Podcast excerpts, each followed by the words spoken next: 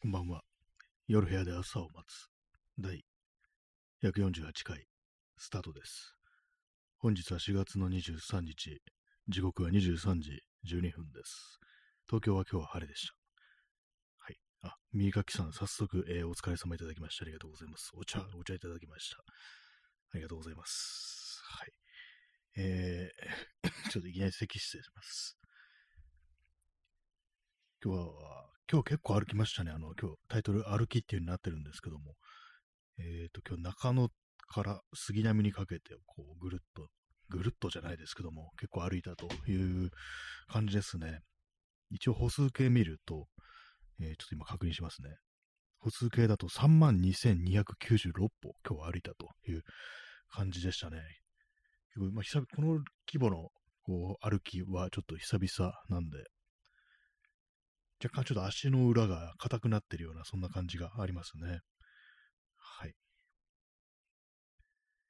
というわけで、ちょっとあの疲労が若干、ほんと少しですけども、あるということで、なんか途切れがちな感じなるかもしれないですけども、えー早速あのインスタントコーヒーを飲みます。この時間にインスタントコーヒーです。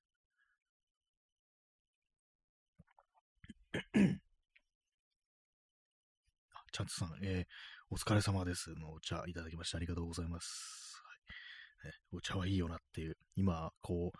今日は、あれですね、朝起きてから、あの、コーヒー、ね、飲んで、で、今、だいぶこう、間をね、開けて、今、そのインスタントコーヒー飲んでるんですけども、やっぱ間開けるとうまいっていうふうに思いますね、コーヒーはね。はい。あ耳かきさん、疲労がポン。そうですね、疲労がポンと飛ぶ何かをこうね、ちょっとね、ちょっと打ちたいような、そんな気持ちもあるんですけども、いや、ないんですけども、まあね、疲労がポン、ね、疲労がポンって言いますけどもね、あれ、えー某、某覚醒剤、覚疲労ポンね、の語源がなんか疲労がポンだってありますけども、ね、ポンと言われても、どっかに行くわけじゃないんですよね。多分、その、よくあの、覚醒剤って元気の前借りなんていうね、これ誰が言い始めたのかちょっとわからないんですけども、元気の前借りってことで、要はそれやったらもう後にもう響くっていうね、そういう感じですからね。やっぱりなんだかんだであの人間、ね、寝なくてはいけない、ね。それが一番大事だと思います。寝たり休んだりしなきゃいけないっていうね。こう最近特に思いますね。本当にこう、なんかこう、ね、昨日とか思ったんですけども、今日出かけよう出かけようと思ってるんですけども、なんか出れないな、なんでだろうっていうふうに思ってたら、眠いんだと思って、あのー15分だけ寝るってなったら、まあちょっと、目が覚めて、よし、行くぞみたいな気持ちになったんで、割とこうなんか動けないって時は、思い切って寝てみるっていうのもいいかもしれないですね。はい。えーストロムさん、えー今来ました、えーありがとうございます。ねま、まだ2分ぐらいなんで大丈夫です。大したこう話はこうできてないという感じなんで、ねまそんな感じで今日もやりたいと思います。はい。結構あの、ふくらはぎはちょっと疲れてますね。あの、筋肉痛レベルではないんですけども、やっぱそれなりに歩くと、まあ、あの、何時から何時までだったかっていうと、ね、昼過ぎ、まあ、13時ですね。まあ、12時ぐらいか。12時ぐらいから、えー夜8時半ぐらいまでっていう、そういう感じですかね。まあ、だから、それなりに歩いたっていう感じですね。歩いたとか動き続けてたという感じですね。途中、まあ、あの座ったりして休むことあったんですけども、まあ、基本、まあ、動いてるって感じでした。今日は、あの、東京は天気が良くって、日差しがかなりあったんですけども、まあ、あの湿度が低くって、で、まあ、風もちょっとあるっていう感じだったんで、まあ、なんか歩くのにちょうどよかったですね。まあ、太陽光線がこうきつかったんで、やっぱ多少ね、あのー今日はあれなんですよ、アームカバーね、持ってったんですけども、やらなかったんですよね。しなかったんですよ。なんかちょっとめんどくさくなって。そしたらちょっとあの、やっぱあの腕がね、あの今日 T シャツだったんですけども、ちょっとね、あのー赤くなってますね。やっぱりこうあるなと。その紫紫外線の影響。まあ、特にこう、まあね、この季節、あんまりこうね、まだ日を浴びてないという感じなんで、まあ、次からちゃんとあのアームカバーをこうつけていこうかと思います。そして、あの、腕時計してたんで、あの、やっぱ腕時計焼けになっちゃってますね。ほんと、まあ、軽いものなんですけども。まあ、この時期から本当にあれですね、紫外線対策はしないとって感じですね。まあ、本当は冬もね、やった方がいいのかもしれないですけども。まあ、よく太陽をね、浴びると、ね、体にいいぞみたいな感覚ってありますけども、もう基本紫外線は良くないですからね。まあ、ちょっとあのね、日光浴びて、あの、あれです、あの、ビタミン D をね、こう生成したら、あの、もうそその後ちゃちゃっとね、あの、そう、カバーとかをつけて、ね、こう、紫外線を避けようじゃないかと、そういうところですね。えコーヒーを飲みます。昨日あの渋谷のね、話をしたんですけども、まあなんだか、なんだかんだで人がまあ多いですね。やっぱりね、こう、気分的にまあ終わったのかな、みたいな気持ちの人というのと、あとまああの、観光客ですね、観光客のこう出が回復してるっていうね、そういうのがあるかもしれないですね。はい。で、今日ね、あの、久々にあれです、あの、本屋でね、あの、本を買いました。本を本というか、あの、漫画をね、買ったんですけども、これあの、本当なんかあの、おとといね、あの、これ出てるって気づいた、そういう作品なんですけども、これがあの、楠木翔平というね、こう、漫画家、これ画廊系の人ですね。で、結構あの、30歳っていうね、早いうちに亡くなられたというね、人なんですけども、なんかたまたまなんかこうネットで検索してたら、こう、そういうね、こういう漫画家がいるぞという、そういうね、ガロ系の漫画をいろいろね、こう、紹介してるこうウェブサイトがあって、まあ、それもなくなっちゃったんですけども、そのウェブサイト。ね、結構た、割となんかこう、ね、リアムタイムでこう読んでたというような、ね、感じの、まあ、年配の、ね、こう人がこうやってるこうウェブサイトだったんですけども、そこで知って、まあ、結構気になってて、なんかね、すごくこう、あれなんですよ、その紹介されてるページとかで、あのー、まあそのコマ、漫画のコマとかをね、ちょっとだけまあ乗っかったりするんですけども、なんかすごくミステリアスというか、なんというか、こう、ちょっと怖かったんですよね、なんかね。こう、まあ大人の自分でもそういうふうに思うような、なんかちょっとおどろどろしい漫画家がいるな、みたいな感じで思ったんですけども、で、まあそれがね、あの、ずっとハードカバーの全集みたいなのがあったんですよ。全集って言っても、まあ若いうちに亡くなってるんで一冊しかないんですけども、それがあって、で、まあ、最初私が見たときは5、6千円だったんですね。まあでも、その定価からしたらちょっと高くなってるっていう感じで、ね、しばらくその買わずにね、なんかずっと見、あの、欲しいものリストに入れて見てたんですけども、そしたらいつの間にかどんどん値段上がってきて、今あの3万2千円ぐらいにそのハードカバーの本がね、こうなってるんですね。これはちょっとさすがにね、買うのは買えないな、なんてこと思ったんですけども、そしたらなんかあのー、文庫でね、文庫で出てる、ちくま文庫から、楠木翔平コレクションっていうね、タイトルで、あれですね、これなんか、山岸良子と読むっていうね、ふうな感じで書いてあるんです。なんかね、あるなってことはしてたんですよ、この文庫版。ただね、このサブタイトルというか、山岸岸良子と読むって書いてあったんで、なんかその漫画じゃなくって、その楠木翔平という人なんか紹介してる本なのかなというふうに私思ってたんですね。でよく見たら、なんかそのレビューとかを見たら、あ普通になんかこのね、漫画作品としては載ってるという、ともそういうことだったということに、まあ、その一昨日気がついて、で、まあ今日買ったという感じです。この楠木翔平コレクション出たのは2021年の9月なんですね。だからまあ、割とまあ最近、最近ではないですけども、ね、そんな何年も前ではないっていうね、ところなんですけども、だから全然もう出てんのに私は気づかなかったというね、このタイトルがなんかちょっとあの、ね、あのー、漫画作品じゃなくってね、こう論評みたいなものがあるのかな、紹介してるっていうね、そういうことかと思ったんでね。まあ、それであの、ようやくあの、こう、読むことがこうできたと。まあ、全、ね、全部は載ってない、こう、みたいなんですけども、ね。で、まあ、まだね、こう読んでないんですけども、ちょろっとあの、3話ぐらいね、こう読んだんですけども、なんていうか、その、私がこう紹介されてたね、ページで見たのとは、ちょっと印象変わりますね。あの、すごくなんかね、あのー、恐ろしいげな感じだったんですけども、見てみると、読んでみると、あの、時代劇っていうか、あの、江戸時代舞台にしたね、こう、話が多いですね。割となんかこう、なんですか、山本周五郎的な感じというか、なんというか、ね、こう、そういうね、こう、江戸のね、こう、住む町人たちの小話みたいなのがね、こう、多いですね。そうですね。町人の話がね、こう、多いという感じで、あと、女性の話っていうのが、こう、多かったりして、そこはなんていうかね、あれ、この時代の、こう、人に珍しいのかなってこと思いましたね。こう、結婚しないで、で自分はなんか染め物の職人になりたいというね、こう、女の人が、こう、主人公っていう、この辺はね、なんかこう、まあ、これ書いてる楠木翔平も男性なんですけども、まあ、そのあたりはなんかこのガロ系の漫画としては、ちょっとこのね、あの女性視点というか、そういうまあ、それこそなんていうか、その結婚しないでね、仕事でっていうね、ことで、割とその男女のね、こう、なんていうか、まあ当時、当時というかね、まあ今でもそうですけども、まあ当たり前のようにそうね、女の人はまあ当然家のことだけやってろっていうね、まあそういう時代でしたからね、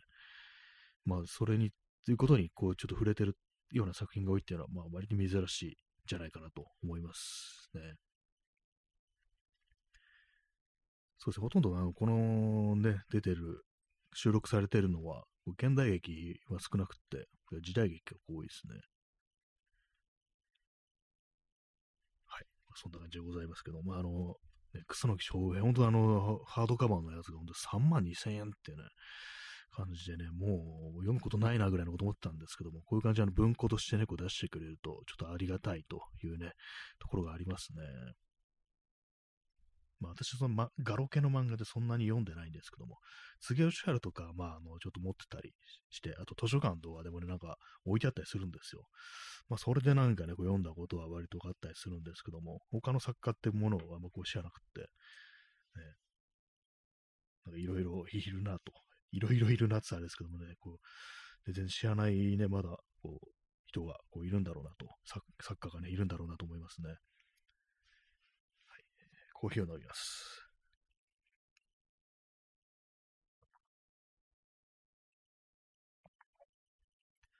ちょっと今、あれをチェックしてみます。今、アマゾンで値段いくらになってるか、今、ふと気になったんで。ね、一昨日ぐらい見たときはね、3万2千円だったんですよ。ね、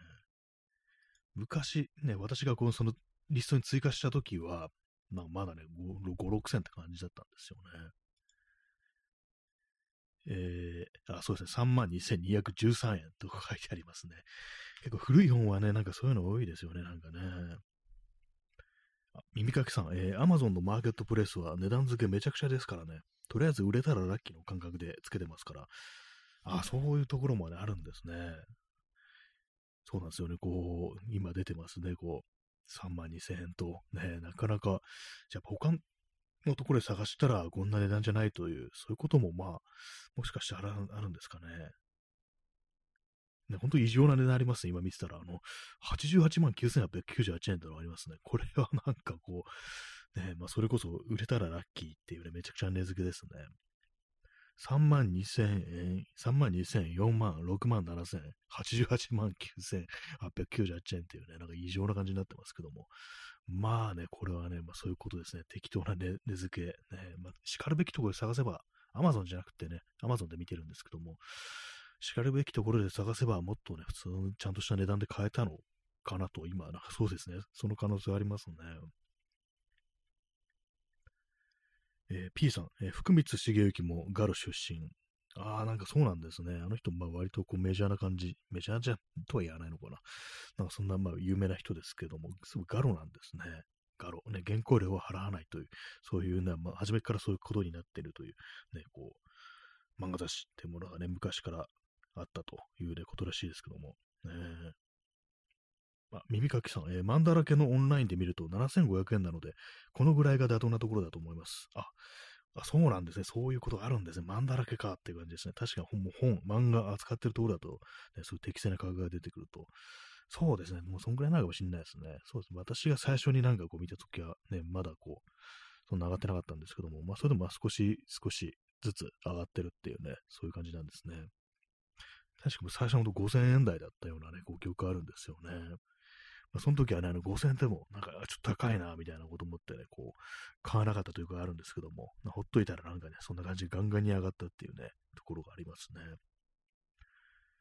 まあ、漫画ね、なんかこう、本の類はね、結構そう、アマゾン見てると、もうそうですね、私なんかその辺の漫画だらけだとか、あの、普通の書店のサイトとか、あんまこう見ないんで、よくわかってなかったですね。で、アマゾンで適当に見て、うわ、高え、高え、みたいなことをね、なんか思ってることが多かったんですけども、やっぱちゃんとしたところで探した方がいいですね。私あんまこう本、ね、漫画とかあんまこう買わない、ね、こう人間なんで、その辺のことはあんまこうリテラシーがなかったんですけども、そういう、そうですね、ちゃんと調べないとダメですね、この辺はね。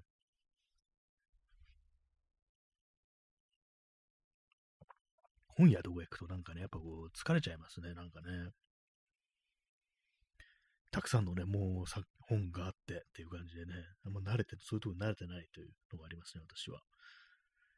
えー、耳かきさん、えー、作者の訃報が出た瞬間にマーケットプレスは露骨に上がります。ああ、もう完全にもう、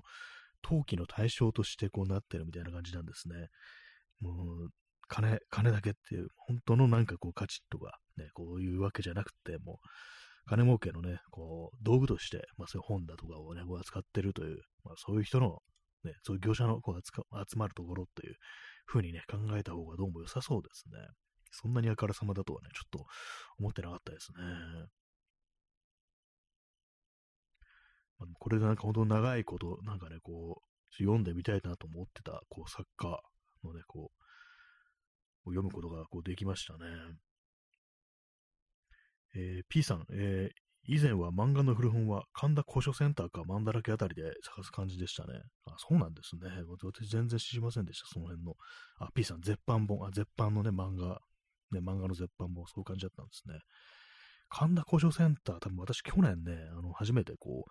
行ったと思うんですけども、なんかね、たまたま通りがかったら、こう、上の方の階で、まあ、その古本市みたいなのやってるって感じで、そこでね、こうなんかあの、昔のね、あのー、心霊物の本を探したっていうことが、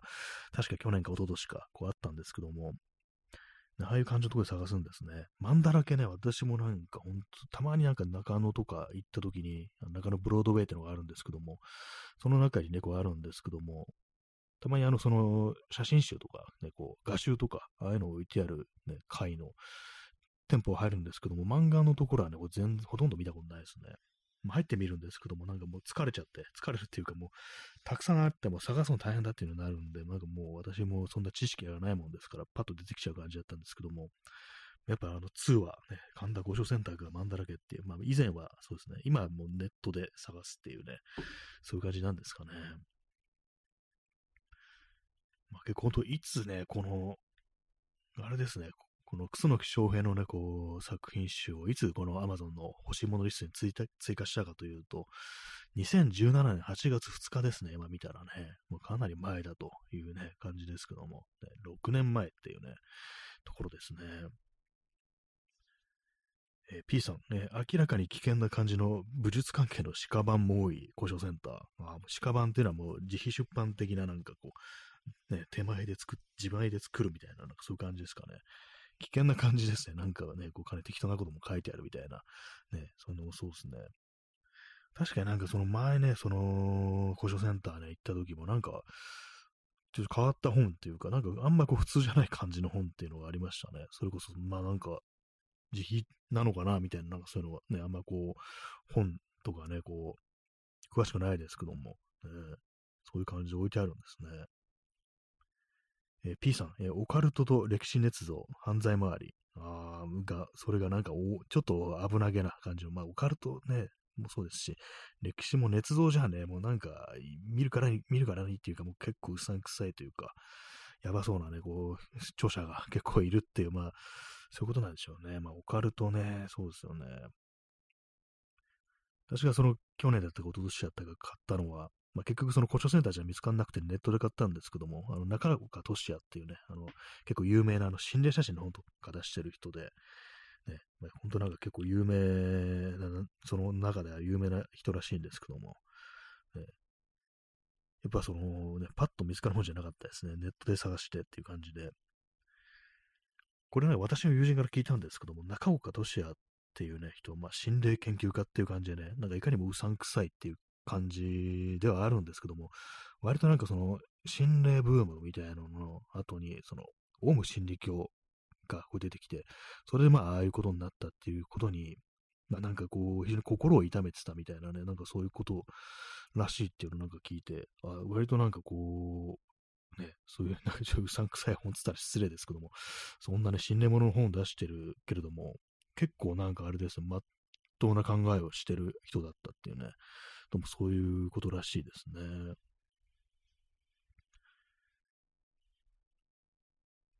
そんなに私、その Amazon のね、こ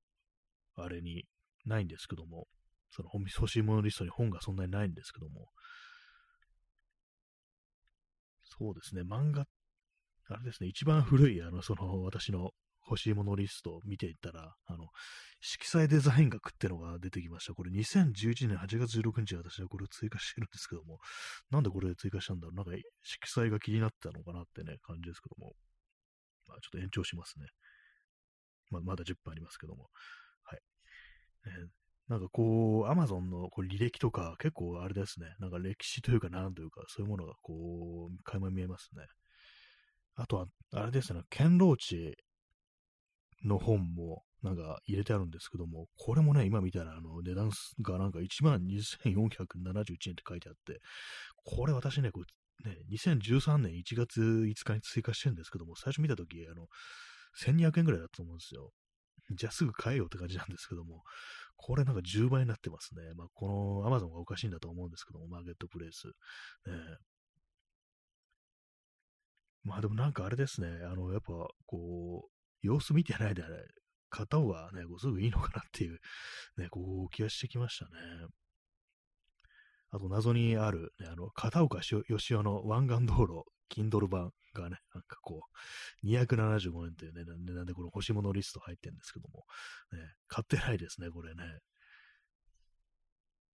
あ、右書きさん、えー、タルコフスキーのポラロイド写真集も買おうと思ったらめちゃ高くなってました。あ、そうなんですね。あれね、そう、タルコフスキーが、映画監督のタルコフスキーが撮った、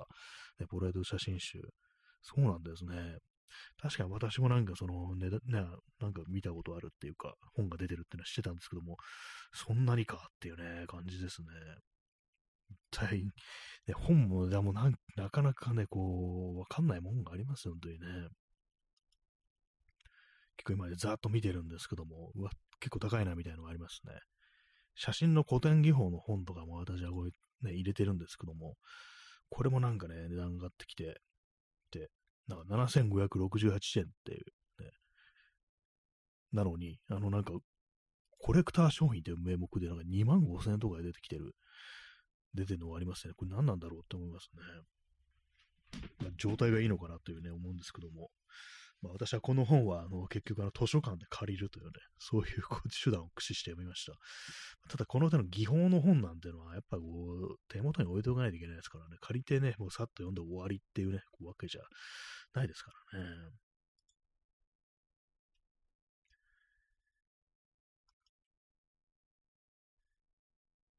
まあ、いろんな本を、ね、いろんな本、まあそんなに本は入れてないんですけども、えやっぱ欲しいものはなんか割と早めにね、こう、あれですね、チェックしておかないとっていう感じありますね。まあ待ってればね、あの、文庫で出るとかそういうのもあるかもしれないですけども。えー、あと私手元に置きたい、置いておきたいのは、あの、アービー・ウェルシュのスキャグ・ボーイズっていうね、この放送何度も話してますけども、あれです、あの、トレインスポッティングのね、これ前日さんというね、そういうものと、あとあれですね、ブルース・スプリングスティーのの自伝、ね、あの、ボーン・トゥ・ランというタイトルで、これ上下巻なんですけども、それもちょっとあれ、手元に置きたいな、なんていうふうに思ってます。それも両方ともあの図書館で読んだんですけどもね。えー、耳かきさん、今、紙の本は種類は増えてるけど、部数がそもそも減ってるので、本当に欲しいのは見かけたら買うのが吉という状態になってる感じです。本屋から消えるのが早いですね。ああ、そうなんですね。出るには出るから、なんか、ね、そう昔の感覚で言うと、普通にいつまでもあるもんだっていうのどうしても思っちゃうんですよね。部数がそもそも出てないっていう感じだと、まあそうですね、行き、ね、欲しい人のところに行き当たったらもう市場に出てこないみたいな、そういうね、感じになっちゃうてるっぽいですね、そうなると。えー、じゃあ本当なんか、欲しいものを買っておかないとっていう、ちゃんとキープしておかないとって感じですよね、これね。なんかそういう時代にまあなってるんだというね、ところはありますね。この間ね、あの、そうだ、この間っていうか、あれですね、これいつ追加したのかな？これあの2020年10月16日追加した本なんですけども、あの、ペーター・ハントケという人のね、こう、作家の作品で、幸せでないがもういいっていう、これドイツの人らしいんですけども、作家らしいんですけども、これなんかね、当時、その私のツイッターのタイムラインでかなり話題になった本らしいんですけども、ね、あの、私がかん、私のなんか考えだと、去年かね、一昨年ぐらいの感覚いたんですけど、2020年ですね。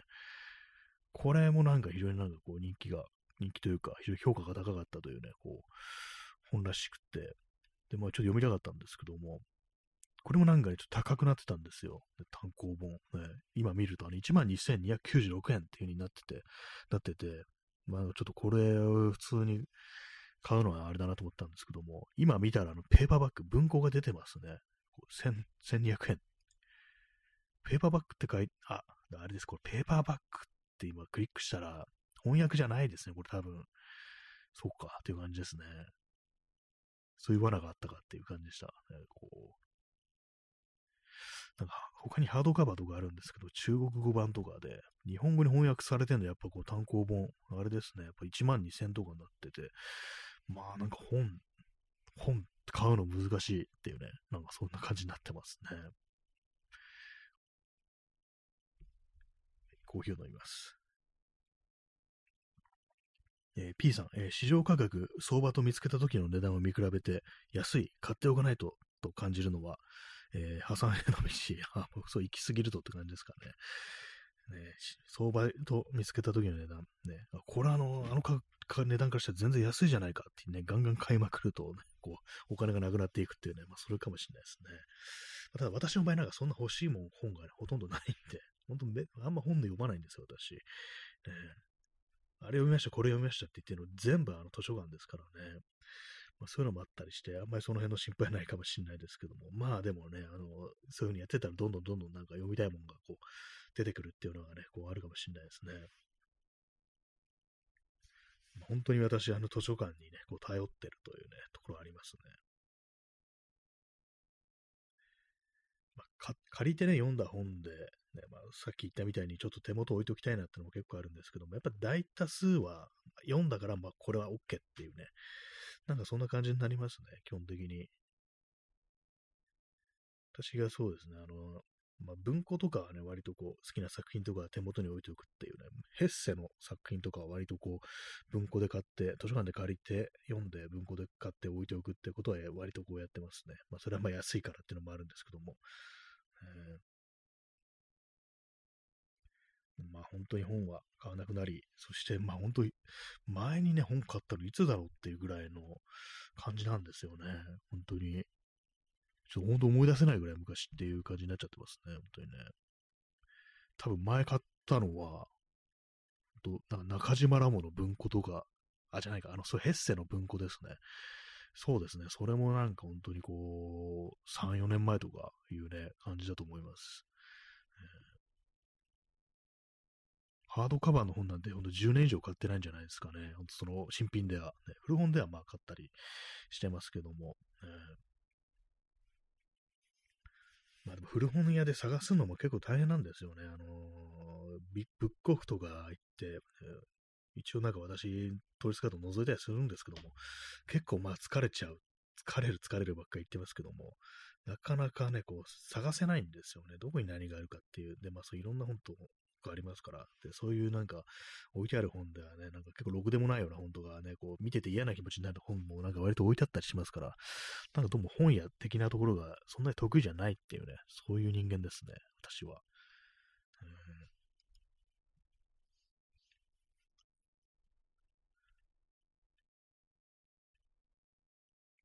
まあね、電子書籍、電子書籍とか、ほとんど買わないですね、やっぱりね。まあでもその堅牢地の本がなんか1万2000円になってるとはって感じでしたね。まあ最初はもう1000いくらだったのにっていうね。まあでも買わないってことはなんかもうそこまで読みたいわけじゃないっていうことなのかなっていうね。ちょっとそう思っちゃいますね。どうしてもっていうんだったらね、もうね、その気にしないでね、こう、買うと思うんですけども。ね、写真関係の本もなんか割とこう、バーンと値上がりしてますね。大型本とか。ね、なんかモノクロ×フォトショップ、陰影が生み出す美と感動っていうね、こういう大型もんが、あの、私のこう、欲しいものリスト入ってるんですけども、1万2000円とかになってますね。で、まあ、中古だと、なんかこう、古本だと5811円っていうね、それでもちょっとお値段高めなのかなと思うんですけども、えー、コーヒーを飲みます。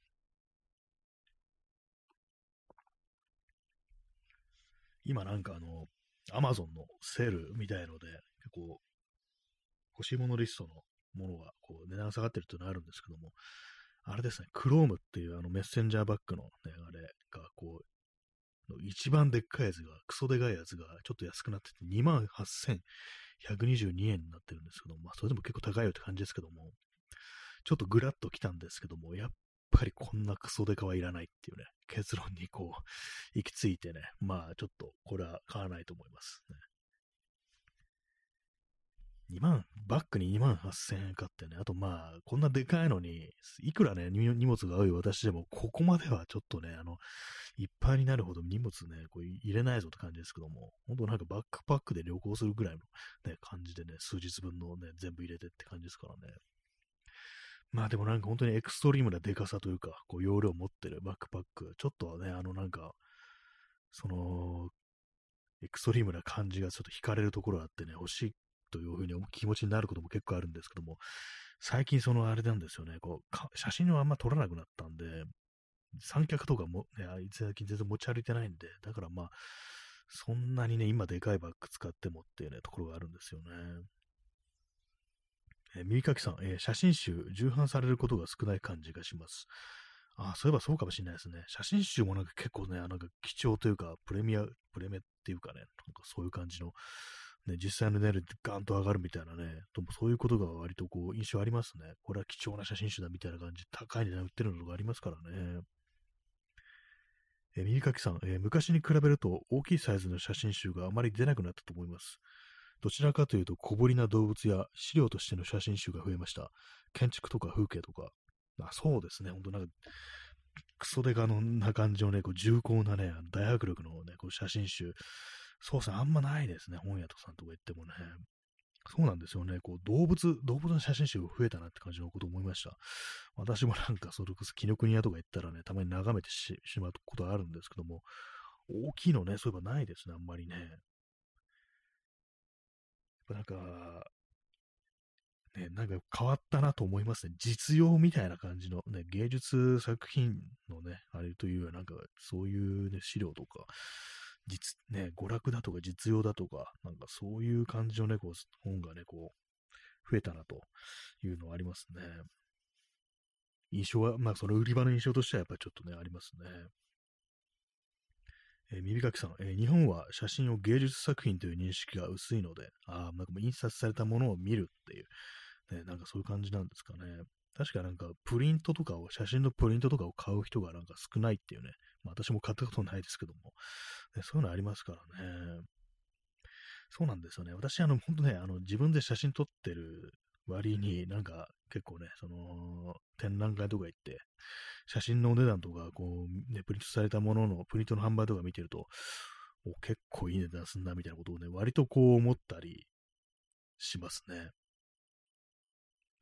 そうかっていうね感じ。あんまその辺のまあその目というか感覚みたいなのも私もね、やってる自分がなんかこう、ないという感じでね。アメリカさん、えアメリカ人が Amazon で購入する書籍の中で写真集の割合はかなり多いという記事を見ました。あ、そうなんですね。割に。ね、なんかこう、感覚の違いというか、なんだろう、家が大きいからっていうね、なんか本棚も大きいのかみたいなこと思っちゃいましたけども、えー、結構そと捉え方がなんか割とその日本という国がなんかその写真というものの捉え方が結構特殊みたいなのがあるっていうなんかそういうのありらしいですね。やっぱこう。あと写真撮る人口も結構多いっていう。ね、なんかちょっと変わってるみたいなね、こう。まあ、そういうなんかちょっと日本特殊論みたいな感じになっちゃいそうですけども、なんかどうもちょっとね、あの、まあ、日本のなんかそう写真家とかでも海外で非常に受けてるっていうね、人がなんか割とこう多い印象あるんですけども、ね、結構そう日本の作家でね、もう海外でね、こうこっちでちょっとあの展覧会やってくんないかみたいに言われるね、こう写真家って割にいるなんていうね、こう印象があったりしますけども、結構すごいですよね、なんかね。まあ、そうですね、私自身もなんか写真集、結構ね、写真集というものを私なんか触れたのは本当中学生ぐらいで、その時ね、あの結構絵を描いてたんで、その絵の資料として、これ写真集をね、こう、借りてくるっていうね、そういう風景とかね、なんかこう、借りてきた写真集からなんかそれをなんか絵にしてみるみたいなことって割とこうやってたり、こうしたんで、そう、単体でなんかね、こう芸術作品というよりは、なんかそれこそ資料的な感じで見るっていうね、ほんとなんか最初からなんかそんな感じでちょっと見てたところがこう、あったりしますね。コーヒー飲みます。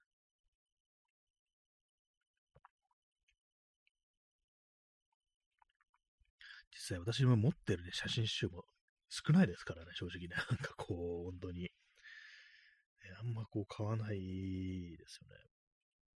まあ、でもプリントとかね、ほんと、ね、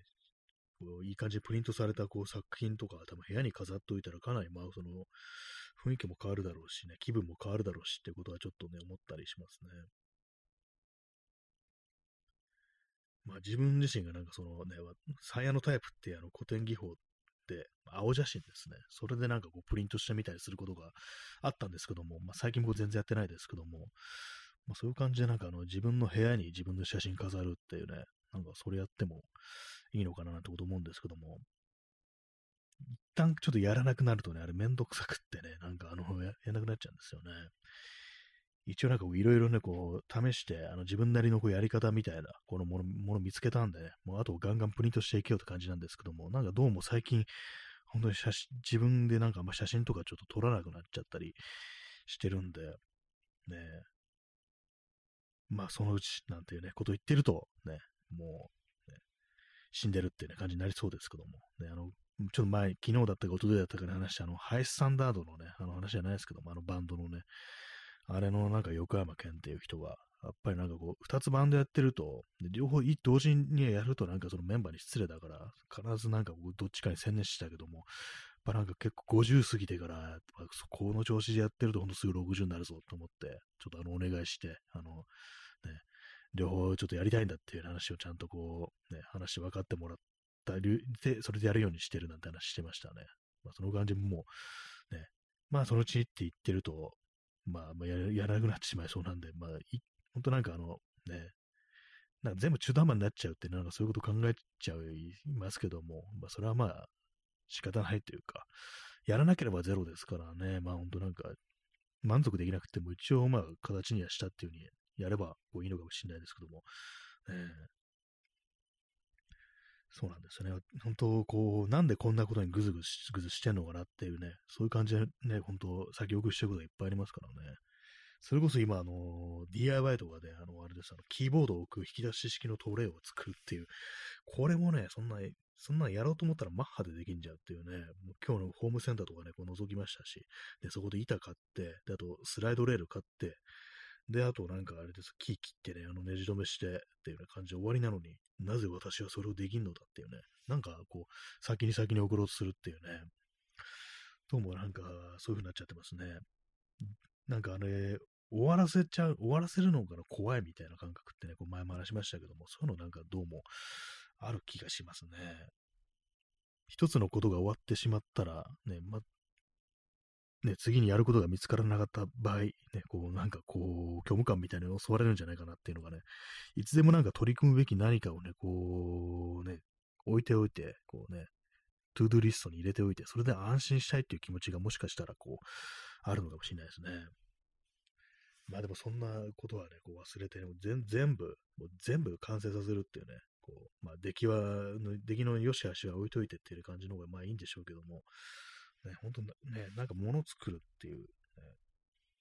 そんなの思ったら本当すぐやった方が、こう、いいはずなんですけどもね、本当にね、なぜこうなってしまったのかというところですね。 To Do リストとかのね、アプリとかありますけども、ああいうの導入してね、こう、できたことがないですからね、本当にね。まあ、欲しいものリスト、ほんと大したものがこう入ってなくって、スニーカーとかね、まあ、本の他にスニーカーとか、電池とか、ね、なんか、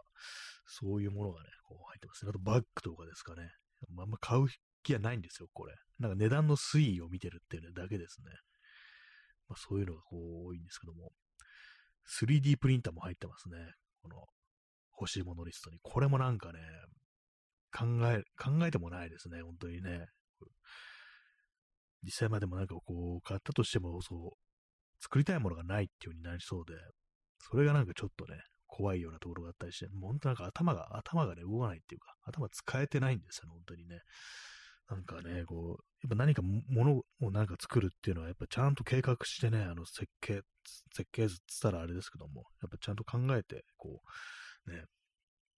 手をつける前の段階として準備をしなきゃいけないというのがありますからね、そう考えると、ちょっとめんどくさくなってね、できなくなるっていうのがありますね。ものを作るのはこう下準備とか大事だというような感じですね。料理もそうですけども、最近そういう料理もなんかこういい加減になってますね。なんか飯作るのもなんかほんと適当みたいな、ね、なんか、あなんか切るのめんどくさい、炒めるのめんどくさいみたいな結構感じは思っちゃいますね。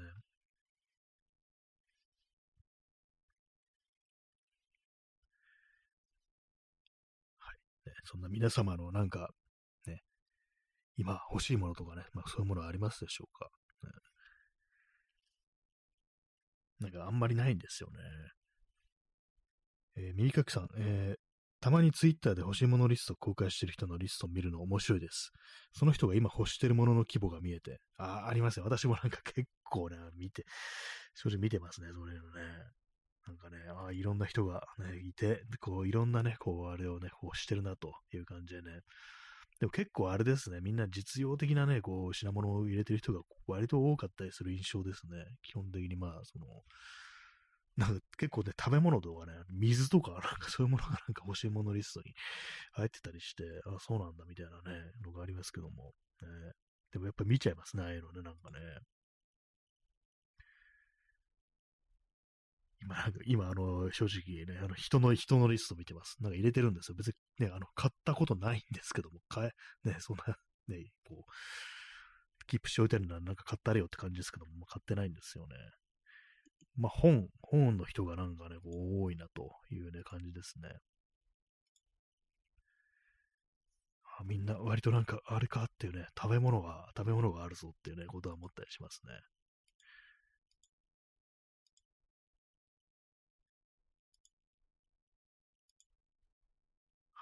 い。ろんな人がこう、おりますという感じでございますけども、ね、やっぱ面白いですね、なんかね。ゴミ箱とかね、こうあったりするっていうね、すごいなんか、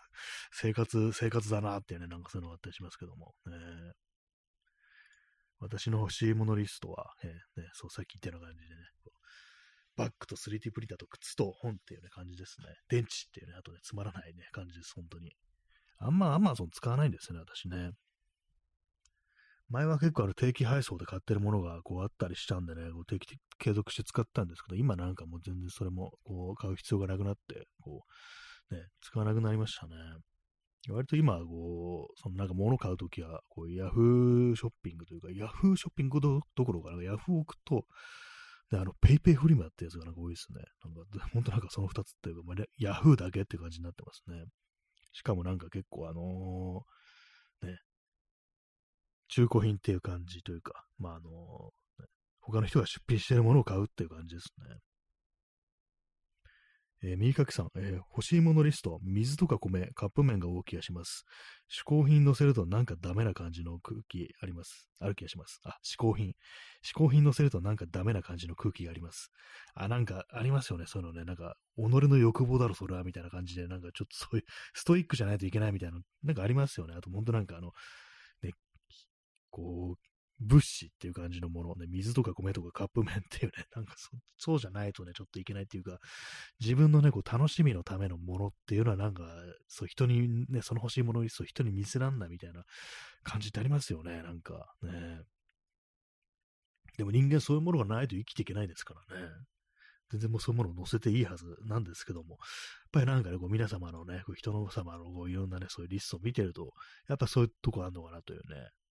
感じですからね、実用品というかね、なんか、こう、炭酸水とかね、なんかね、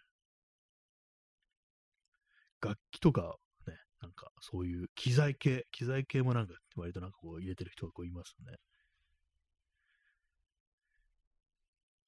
本当なんか欲しいものに、欲しいものリストに入れておいたらなんか軽蔑されそうなものリスト、ね、逆にね、それだけでこう構成してみるとかね、感じありますけども、まあ、あんまそこまでのがないかなって感じですね。なんかね、これ、これ、これをこいつに買ってやりたくはないみたいなものをね、ああいう、まあ、あの、シャブとか売ってないですからね、アマゾンに当たり前ですけどもね。そこまでのものはないっていう、ね、感じですけどもね。まあでもあのね、ヤフオクとかああいうものでね、こう出品する側とかだとね、あれですよね、基本的に、ね、あのずっと、あれですよね、入れておくと、そのウォッチリストに、ね、もう買うのか買わないのか気せやって感じでね、こう、イライラしてくるでしょうね。本当私ちょっとやっちゃうんですけどもね、そういうの。え耳かきさん、え知り合いの女の子が iPad Pro と Apple Pencil もらってて驚きました。これ、超ド級のね、あれですね、贈り物ですね。すごいですね、それ。iPad Pro っていくらするんですかね。もう、10、15、6万みたいな感じの、雑ですけども、ね、iPad Pro、ね、今ちょっと検索しますけども、えー、iPad Pro 11インチ第4世代は12万4800円ですね。第4世代でこれですからね、今、なんだろう、一番新しいの第6世代なのかな。これはなんなんかほんと19万ぐらいっていうね、この12 12.9インチの iPad Pro ね、で、これあの Wi-Fi 版ですね。で、256ギガで、ね、こう、18万8800円。高っと思いますけどもね。iPad とか昔4万ぐらいだったと思いますけどもね。あと2010何年とかはね、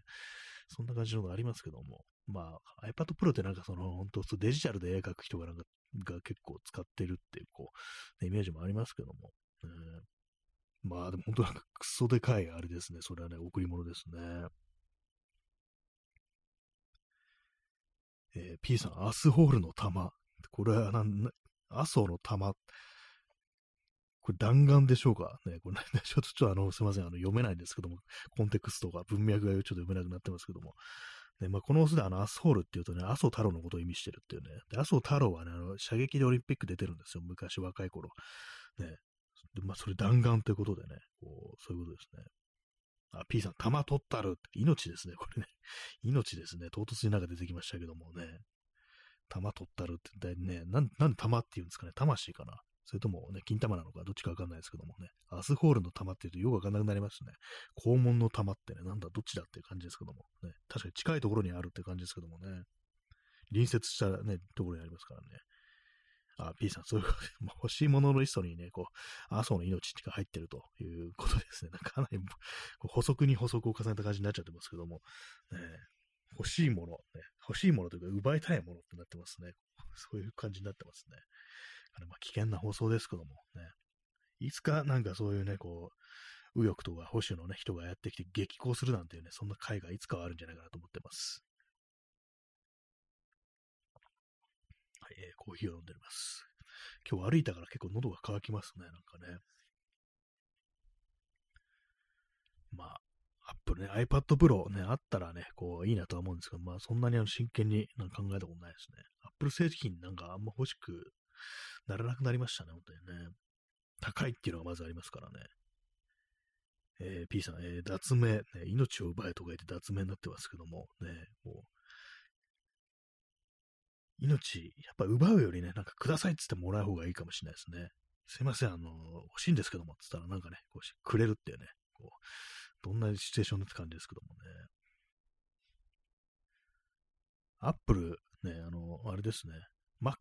Mac の新しい M2、あの、プロセッサーが M2 のやつ、チップが、あんま売れてないみたいですね。みんな M1、前に出た M1 で、こう、全然性能間に合うから、逆に買ってないみたいな、なんかそんなことが起きてるらしいです。ね、高いですよね、本当にね。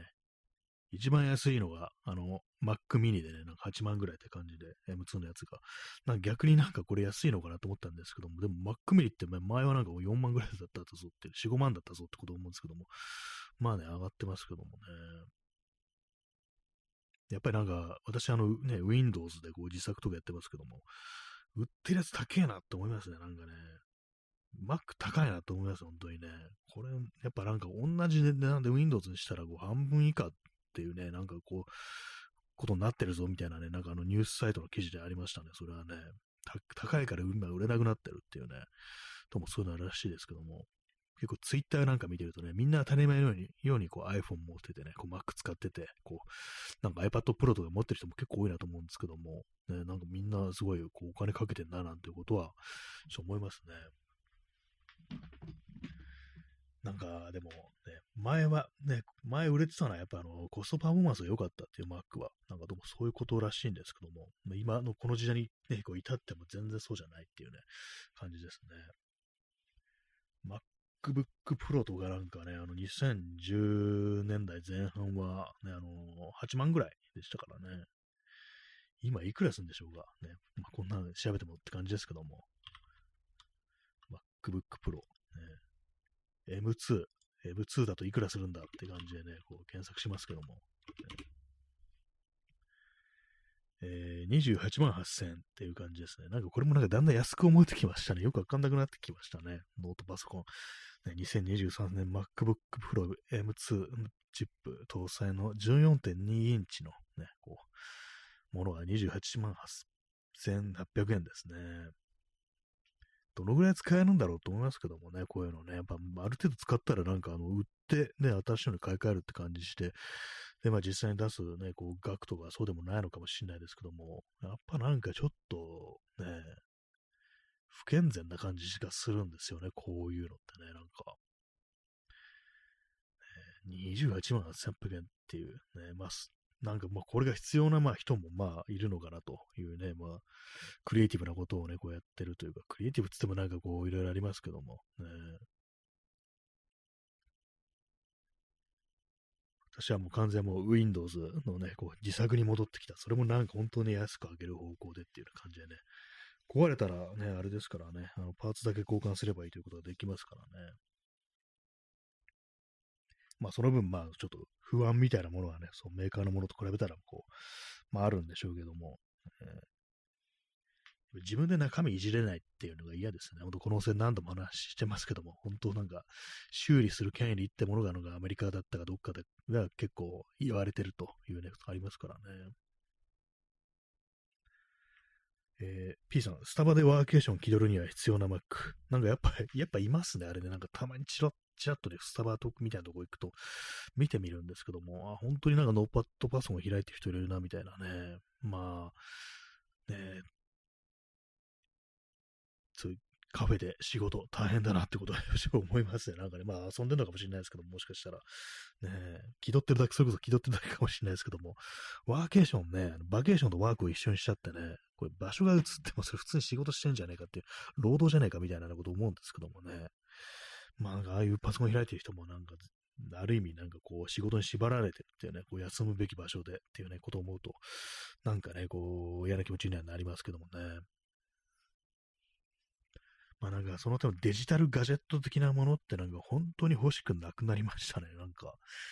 ねえ。それこそなんかあれですよね、2010年代前半ぐらいまでは、なんかこう、次になんかどういう製品が出るかみたいなものって割とこうチェックしてたりしてたんですけども、今なんか一切興味がないっていうね、アップル製品のなんか発表がどのこうの、なんか何時、何月何時何時からやるから起きてるみたいなね、なんかそんな時期とかね、こう、割となんかみんなそんな風にやってるって時期ありましたけども、今なんかもう全然まあ興味ないですね。どうせクソ高えんだろみたいなね、なんかそんな気持ちになんかなるんですよね。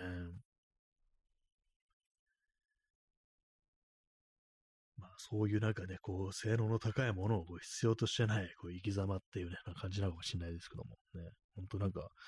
古いね、デジタルもの、製品でも古いものばっかり使ってますからね、カメラにしろね、こう、スマートフォンにしろ、ね、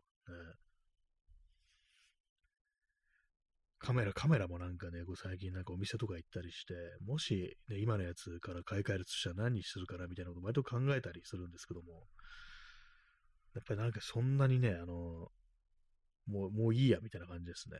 どうせ高いもの買ってもね、あの、私という人間が、にやる気がないのであればあんまり意味がないっていうね、感じになっちゃってるんで、だから道具を変えればなんかできるようになるんじゃないかみたいなってのは、やっぱりこう、半分幻想だなみたいなね、半分幻想って言ったらあれですけども、ね、ハーフリアル、ハーフファンタジーって感じですね。こう、どっちだよって感じですけども。まあなんかね、こう、確かにその道具がなければできないこともあるだろうけども、やっぱりなんかそれを使う人間がね、こう大事なんだというところですね。ね、そんな皆様の、ね、こう今欲しいものリスト、何でしょうか。ね、アスソールの玉、ね、そこで出てくるっていうね、感じですけども、ね、他に、命以外で他にっていうね、なんか感じですけどもね。となんか考えると、なくなりましたね、そういうもの私ね、なんか。せいぜい今日買ったね、あの、この楠木翔平のね、文庫本っていうね、なんかそんなものばっかり、そんなものぐらいですね。まあでも高いお金払って、まあ、さっきね、こう教えていただきましたけど、7500円、この楠木翔平コレクションじゃないや、その全集が7500円ってことで、まあ、ちょっとその値段払ってほしいかっていうと、まあ、そこまでじゃないな、というね、感じですね。って言ったらなんかちょっと失礼な感じじゃありますけども。ね、えー、P さん、ツイートに入りたくはないって。ああ、なんかあのー、そういう、なんかありましたね。その辺のなんかあのー、ね、人、何だったんですかね、あの、そのインターネット上のテック系の人たちがなんかこう、その政治になんか直視出そうみたいな感じで、ね、ツイッターというか、ネット上でなんかちょっと党、で政党みたいなものを作ってもいいんじゃないかみたいな感じで、それからツイートっていうね、なんかギャグみたいなこの名前でありましたけども、ね、そういうのありましたね。ね、その辺なんかそうテック系のね、人たちのなんか言ったことだっていう、こう、記憶がありますね。えー、耳かきさん、えー、たまに新発売のペンやメモ帳を買うと、やる気がまた少しアップします。あ、その辺のなんか使うものってのは道具的なもの、ね、まあ、まあ、写真、カメラも道具かって感じなんですけども、確かも絶対使わなきゃいけないもので消耗するものだって、なんかいいものがこうね、良さそうなものだと、新しいものだと結構上がるっていうのはあるかもしれないですね。そうですね、私が最近買ったものだと、あの、ステッドラーのなんかペンを買って、握ってみて、ちょっと線引いてみて、あ、なるほどね、ステッドラーね、こういう感じなのか。確かにいいかもしれないってこと思って、それを確認し、一切使ってないみたいな感じにちょっとなってますね。でもなんか、なんか少しあの、その、あ、これがあのステッドラーね、みたいな感じで上がるみたいなところがあったんで、そうですね、なんかその辺のことはあるかもしれないですね。確か文具だとね、そうですよね。こう前もね、こう教えていただきましたけども、値段がやっぱちょっと高いものであっても、あの、クソ高み、ね、あのバカ高いみたいな感じじゃね、こうならないっていうのがあるんでね、まあそれがいいっていうね、こういうようなコメントでなんか教えてもらいましたけども、そうですね。まあ、文具だとやっぱなんか言ってもなんかね、そんなにはいかないだろうと。ね、まあ万年筆とかでなんかね、そうものすごい高いっていうのはあるかもしれないですけども、基本的になんかその辺のお店売ってるようなものはね、そんなにはっていうね、まあ、で、こう、やばいぐらいのレベルのね、こう、値付けではないだろうからっていうのは、こう、ありますね。なんかね、服にもね、金を使わなくなりって感じでした。今日も古着屋とかいろいろ入ったんですけども、何も買えませんでしたね。まあ、あのー、あれでしたね。大きいサイズの服はない。それに気づきました。なんかね、昔はね、なんかも売れ残りって大きいサイズのものが多かったという印象があるんですけども、最近なんかそのオーバーサイズで着てるね、こう人が多いっていうことで、そのせいでね、やっぱ売れちゃってんのかなと思います。それでなんか小さい服の、サイズが残ってるって感じになるかもしれないですね。まあ全部ね、こう小さいから、今の人たちはみんな痩せたのかみたいなこと思ったんですけども、ただ単に多分ね、あのその、大きめの服が今着てるっていうね、大きいの着てる人いますからね、普通のなんかあの、ボタンダウンのシャツとかをバカでかいのを着て、ジャケットみたいな感じでね、こう今日着てるね、こう若い人がいて、あなるほどね、みたいなこと思ったんですけども、ね、まあそういうのもあったりして、ね、大きいものが割と売れてるのかなというふうに思いますね。はい。ね、まあそんな感じで今日はあの、結構な距離を歩いたと、3万2000歩ぐらい歩いたという感じですね。まあまあでも行きますね、本当にね。結構私は熱心にね、熱心っていうか、2月はなんか割と歩いてたんですよ。散歩の習慣があったんですけども、まあ、途中からなんかまたやめちゃったんですけども、あの時は結構1日1万歩ぐらいね、こう歩くのが当たり前になってた。2万歩とか行く日もあったみたいな感じだった。ですけども、ね、今なんかもう全然ですね。まあ、歩くのもね、あの習慣づけ、まあ、あんま習慣にして歩きすぎてもまあ体壊れそうですけども、ね、やっぱなんかこう、ある程度、ちょっとね、こういつでも動けるような感じ、自分の体ってものは届きの上でおきたいなっていうね、そういうことは思いますね。はい。えー、そんな感じで今日はね、なんかこう、またしても、ね、こう、思いつくままに次から次へと話題を変えてお送りするというね、まあ、そんな感じでございましたけども、ね、まあ、あの皆様の欲しいものリストを公開してください。ね、私はしてないんですけども、ね、なんかなんかちょっと恥ずかしいですね、ああいうのね、公開するのね。はい、えー、そんな感じで本日もね、こう皆様ご清聴ありがとうございました。ね、そんな感じでね、こう疲れを癒しましょう。それでは、さようなら。